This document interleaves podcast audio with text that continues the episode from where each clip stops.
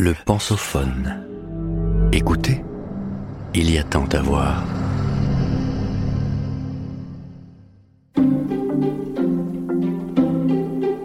Histoire des idées. La santé et le corps. Par Sophie Doudet, professeure de culture générale à Sciences Po. Épisode 1. Ceci est mon corps.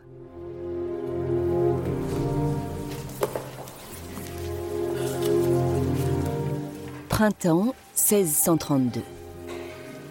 Le célèbre professeur Nicolas Estoulpe contemple, satisfait, le tableau qu'il a commandé avec ses collègues de la Guilde des chirurgiens d'Amsterdam, au jeune et très prometteur Rembrandt. Quel spectacle Le corps blafard d'un voleur qu'on vient juste d'exécuter est allongé sur la table d'examen. Autour du cadavre dénudé, les hommes de l'art s'empressent et prennent des notes. Ils semblent fascinés et vaguement inquiets. Les dissections, longtemps interdites par l'Église, sont encore rares, et la nouvelle foi dans la raison scientifique n'efface pas tout à fait l'impression d'être sacrilège. Toulpe, qui a conservé son austère mais raffiné costume de notable local, ouvre le bras du cobaye. Sans jamais le toucher, il dégage du bout de ses ciseaux les tendons et les muscles. Il fait doctement la leçon au sommet de sa gloire, sous l'autorité symbolique d'André Vézal, grand anatomiste et médecin de la Renaissance, dont le maître ouvrage est posé sur une écritoire au premier plan de la scène. Le temps est suspendu au pinceau du génial peintre. Quelques années plus tôt, on lui eût réclamé une descente de croix ou un tableau représentant Jésus au milieu de ses disciples. Ceci est mon corps, ceci est mon sang. On le fera encore, mais à présent, la scène moderne se joue davantage chez les marchands et les savants, qui paient fort bien pour admirer la mise en scène de leur ascension sociale. Qui possède le savoir aura le pouvoir. Le divin condamné est alors remplacé par le larron, et le corps sacré n'est plus nimbé du mystère de la transfiguration. Désormais, la science dévoilera le monde.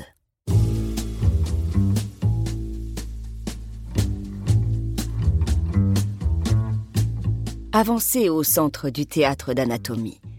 Observez la belle mécanique du corps, approchez, et vous saurez tout. Ou presque car le tableau, aux apparences réalistes, intrigue. On commençait ordinairement les véritables séances de dissection par l'examen des viscères, et non par la plus noble et pudique main. Le visage était par ailleurs dissimulé sous un linge, or il est ici plongé dans un clair-obscur qui maintient une forme d'humanité, sinon de dignité. Enfin, L'expression curieuse et troublée des chirurgiens qui se penchent sur le corps n'est pas sans rappeler celle, plus terrifiée encore, de riches nobles découvrant au détour d'une promenade festive une charogne que les triomphes de la mort de la Renaissance représentaient à l'envie un siècle auparavant. Memento mori, vanité des vanités. Quelque chose échappe, invisible. L'âme ou ce qui anima cette machine corporelle.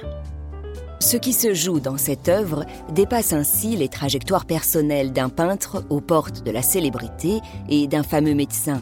Elle signifie l'avènement d'une société moderne qui va peu à peu substituer une interprétation mécaniste et rationnelle de l'homme à sa justification religieuse.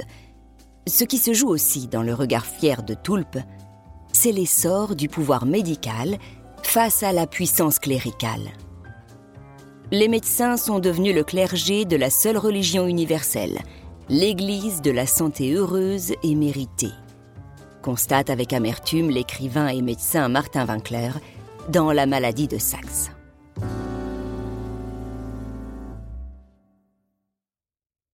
La santé, un capital physique, mental et social.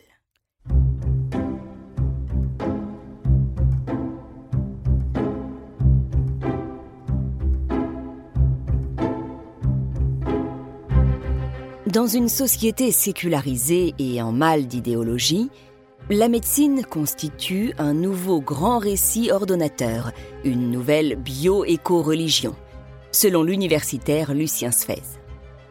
Ce qui enfin se trame dans le malaise diffus du public qui contemple la dissection pour les besoins de la science d'un corps coupable, donc déshumanisé, c'est l'émergence d'un biopouvoir dont le philosophe Michel Foucault affirme qu'il a pour objectif de gouverner la société en disciplinant ou en dressant les corps des individus qui la composent. Désormais, le salut aura pour nom bonne santé, ainsi que le proclame dès 1946 l'Organisation mondiale de la santé. La santé est un état complet de bien-être physique, mental et social ne consiste pas seulement en une absence de la maladie ou d'infirmité. L'ambition est vaste, puisqu'elle ne se contente pas de prendre en compte la guérison de pathologies déclarées, mais également la situation sociale et économique du patient. En France, l'espérance de vie varie ainsi de 7 ans selon qu'on est ouvrier ou cadre. Mais qu'est-ce que le bien-être et comment le distinguer de la notion confuse et subjective de bonheur? Ici, la santé ne se limite plus à n'être pas malade, elle se conçoit comme un capital qu'il faut conserver, voire faire fructifier. On prévient tout autant, voire plus qu'on ne soigne, ce qui implique une surveillance accrue, mais aussi des traitements ou des actes dont on peut contester la nécessité, surtout quand elle recoupe des enjeux économiques liés aux laboratoires pharmaceutiques.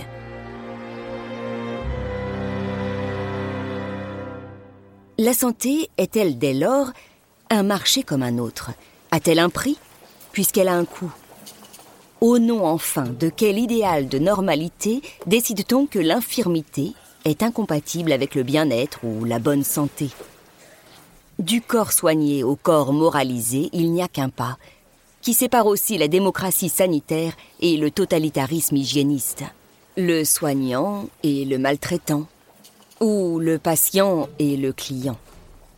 Plus de trois siècles après la leçon d'anatomie de Rembrandt, les médecins, nouveaux héros d'une société désenchantée, continuent de se pencher sur le corps souffrant et ses imageries modernes.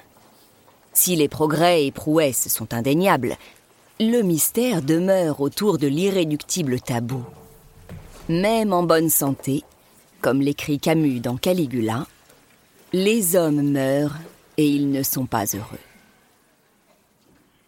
Vous venez d'écouter le premier épisode de cette série.